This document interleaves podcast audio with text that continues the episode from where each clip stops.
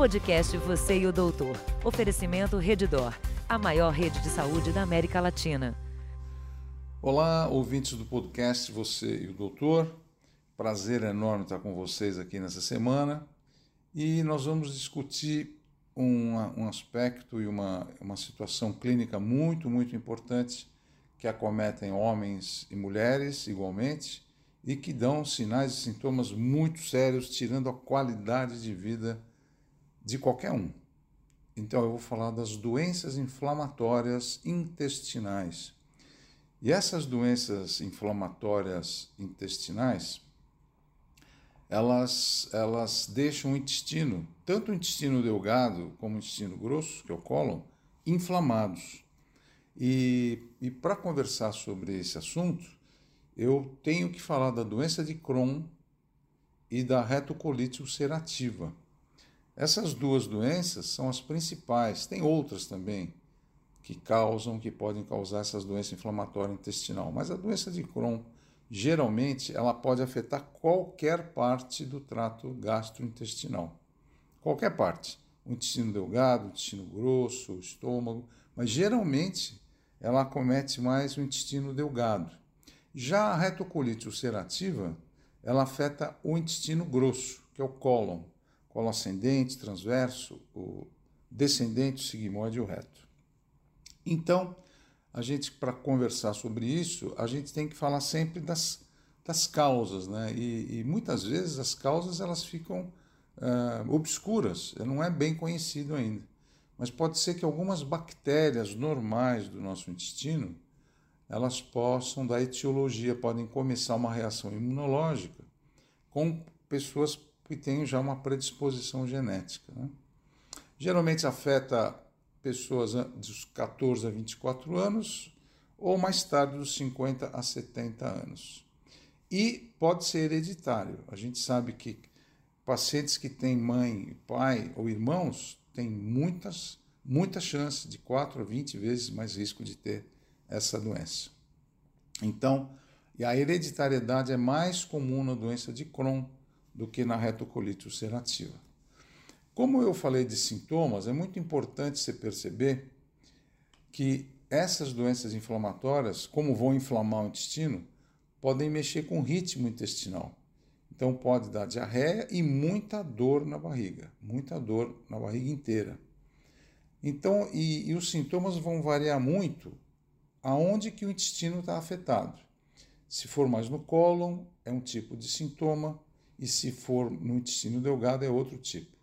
Então, as pessoas com doença de Crohn normalmente têm diarreia crônica e muita dor abdominal.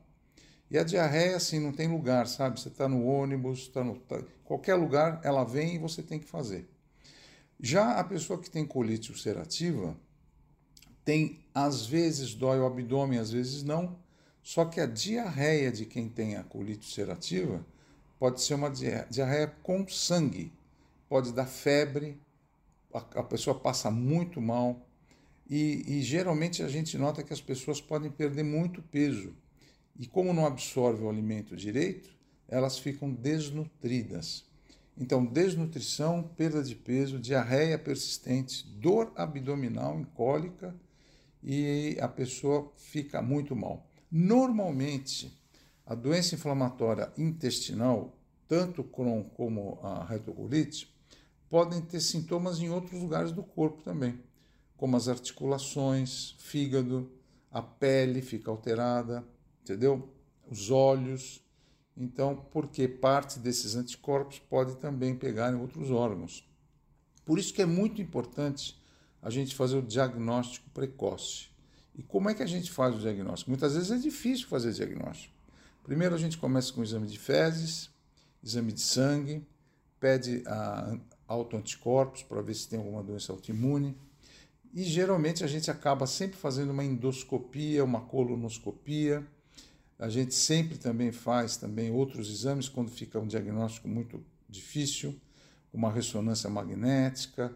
Tem até o exame de cápsula endoscópica, em que você engole uma cápsula, tipo um comprimido, e, esse, e essa cápsula vai gravar todo o estômago, o intestino delgado, o intestino grosso, Aí, quando sai nas fezes, o médico já vai vendo o caminho que essa cápsula vai fazendo para a gente fazer o diagnóstico. Muitas vezes é muito difícil fazer um diagnóstico desse, mas é importante fazer o diagnóstico.